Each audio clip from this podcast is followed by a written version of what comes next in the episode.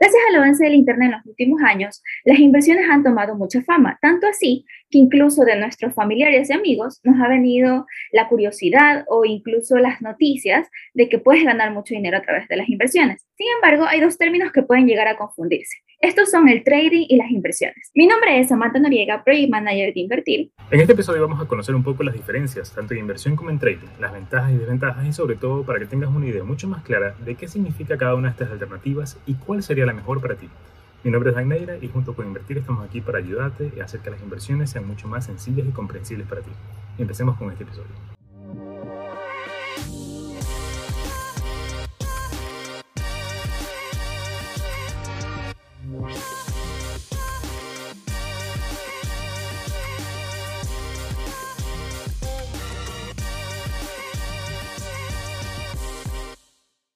Inversiones, tanto en criptomonedas como en acciones, tienen una característica muy importante y esta es el plazo en el que tienes tu dinero puesto en ellas.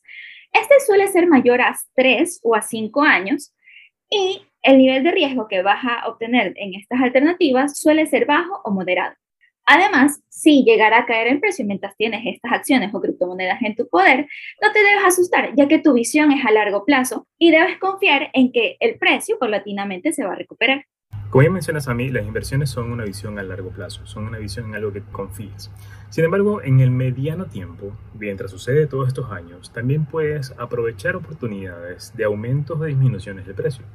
Porque los activos financieros, ya sean acciones o criptomonedas, suelen tener un movimiento cíclico con una tendencia, ya sea alza o la baja. En cualquiera de esos casos hay movimientos en los cuales tú puedas aprovechar movimientos al alza diarios, semanales o mensuales, o también movimientos a la baja que podrías aprovechar en cualquier momento.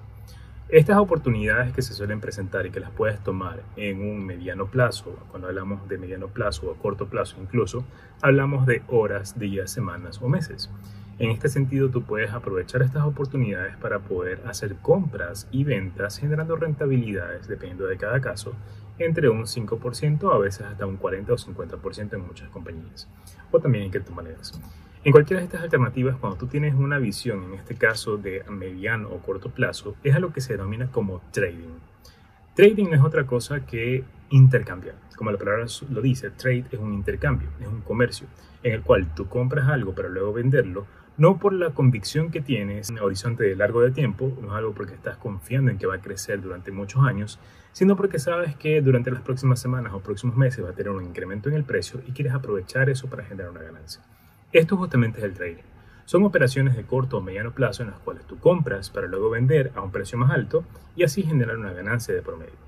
Esto puede ser aplicado tanto para acciones como para criptomonedas y la principal característica más allá de su corto periodo de tiempo es también que son operaciones con mucho mayor riesgo. Sin embargo, con mucho mayor riesgo también puede generar mucha mayor ganancia. Hay un principio financiero que se menciona que a mayor riesgo, mayor rentabilidad. Es decir, en este caso, estas oportunidades que se puedan presentar podrían generarte mucha mayor ganancia. Ahora, ¿cuál es buena o cuál es mala? En realidad no es algo de estigmatizarlo si es bueno o malo. Es un tema de poder combinar las alternativas en el caso de que puedas hacerlo para que puedas generar mayores ganancias en corto tiempo y también ganancias a largo plazo. Es un tema de lograr un equilibrio para poder tener así un portafolio en el cual te puedas generar ganancias a lo largo del tiempo. Ahora hablemos del objetivo. Cuando hacemos inversiones o cuando hacemos trading, el objetivo es muy diferente en cada uno de los casos. Primero analicemos cuál sería el principal objetivo para las inversiones. Sammy, ¿cuál consideras tú que debería ser este objetivo principal? El objetivo principal para las inversiones debería ser el crecimiento, puesto que vamos a tener que ser muy pacientes para que esto suceda. Una vez nosotros compramos una acción o tal vez una criptomoneda, a veces tenemos las ansias de obtener ganancias rápidamente. Sin embargo, en este tipo de inversiones, lo mejor es ser paciente, ya que a pesar de que los movimientos de las acciones puedan ser lentos o que una acción pueda crecer lentamente, si lo vemos con un horizonte de tiempo mucho mayor, nos podemos dar cuenta que el crecimiento puede llegar a ser bastante considerable. Por eso es muy importante que si en algún momento la acción llegara a caer de precio, no te asustes, no intentes vender la acción rápidamente, ya que eso te puede generar pérdidas. Es mejor ser paciente, esperar si tienes total confianza en que la empresa pueda seguir creciendo, vas a ver que en el largo plazo vas a obtener muchas ganancias. Por otro lado, en el trading o en el trade, cualquier operación que puedas hacer en corto o mediano plazo, el objetivo principal es generar una ganancia y hacer que tu capital se vaya multiplicando. Muchas veces el trade o trading es utilizado por personas que tienen poco capital y que quieren hacer que este capital se vaya multiplicando. En ciertos activos o en ciertas criptomonedas, tú puedes hacer que tu dinero se vaya multiplicando poco a poco.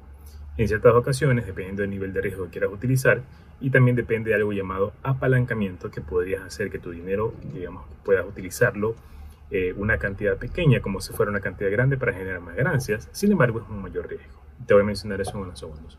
En todo caso, en cualquiera de estas alternativas, el objetivo principal de un trader o de una persona que quiere hacer una operación de corto o mediano plazo es hacer que ese dinero se vaya multiplicando cada vez más. Tú puedes empezar, por ejemplo, con un capital de 100 dólares, de lo cual una parte la puedes invertir a largo plazo y otra parte la puedes invertir en operaciones de corto o mediano plazo. En esas operaciones de corto o mediano plazo es posible hacer que ese capital vaya multiplicándose cada vez.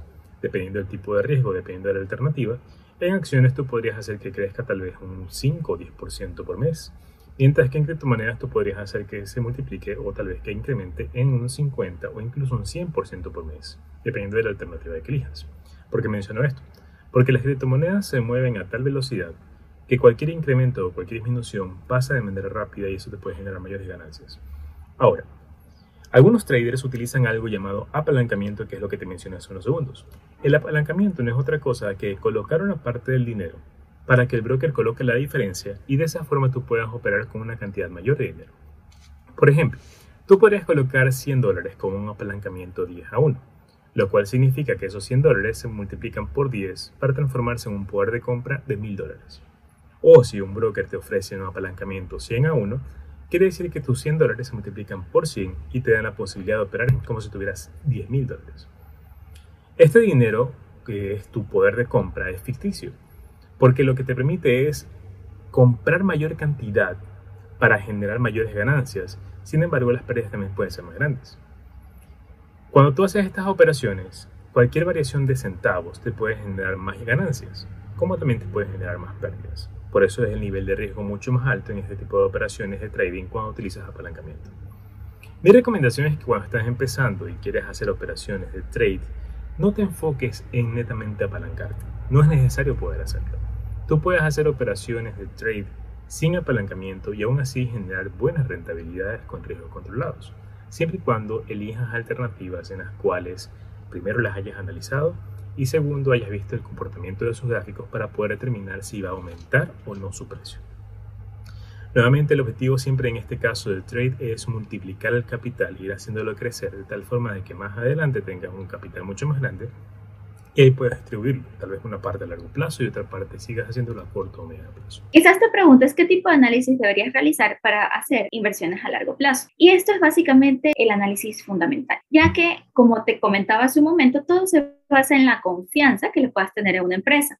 Y eso va a venir dado porque la conozcas, conozcas cómo es su funcionamiento, conozcas sus ventas, conozcas cuántas ganancias ha obtenido en un periodo específico, o incluso que conozcas quiénes son los que dirigen esta empresa, quiénes pertenecen a sus inversionistas, qué innovaciones están planeando para hacer en los próximos años. Toda esta información te va a ayudar a que consigas elevar tu nivel de confianza hacia la empresa o hacia la criptomoneda, porque incluso con las criptomonedas también puedes hacer el mismo tipo de análisis, sino que claro, cambia un poco el enfoque porque ya no hablamos de compañías, hablamos de proyectos que o ya han sido lanzados o se van a lanzar. Incluso conocer qué tanto han crecido sus ventas en los últimos años o si es líder en el mercado, en su sector, o qué porcentaje de las ventas totales en un sector pertenecen a una compañía en específico, puede también ayudarnos a conocer el funcionamiento de esa empresa. También conocer cuánto efectivo tiene la empresa. Tal vez tendrá la capacidad de aguantar alguna crisis o no. Todo este tipo de información nos puede ayudar a confirmar que esa compañía es una buena o una mala opción para mantener nuestro dinero a largo plazo. Todo este tipo de información pertenece al análisis fundamental de una compañía o de una acción y este mismo análisis también lo podemos hacer en el mundo de las cripto. Por otro lado, cuando hablamos de trading, hablamos de un tipo de análisis diferente, un análisis técnico o análisis estadístico que te permite saber en qué momento se puede comprar o se puede vender alguna acción o alguna criptomoneda en específico. Lo interesante de este tipo de análisis es que calza exactamente igual, ya sea para acciones, para criptomonedas, para otros tipos de activos como Forex, etc.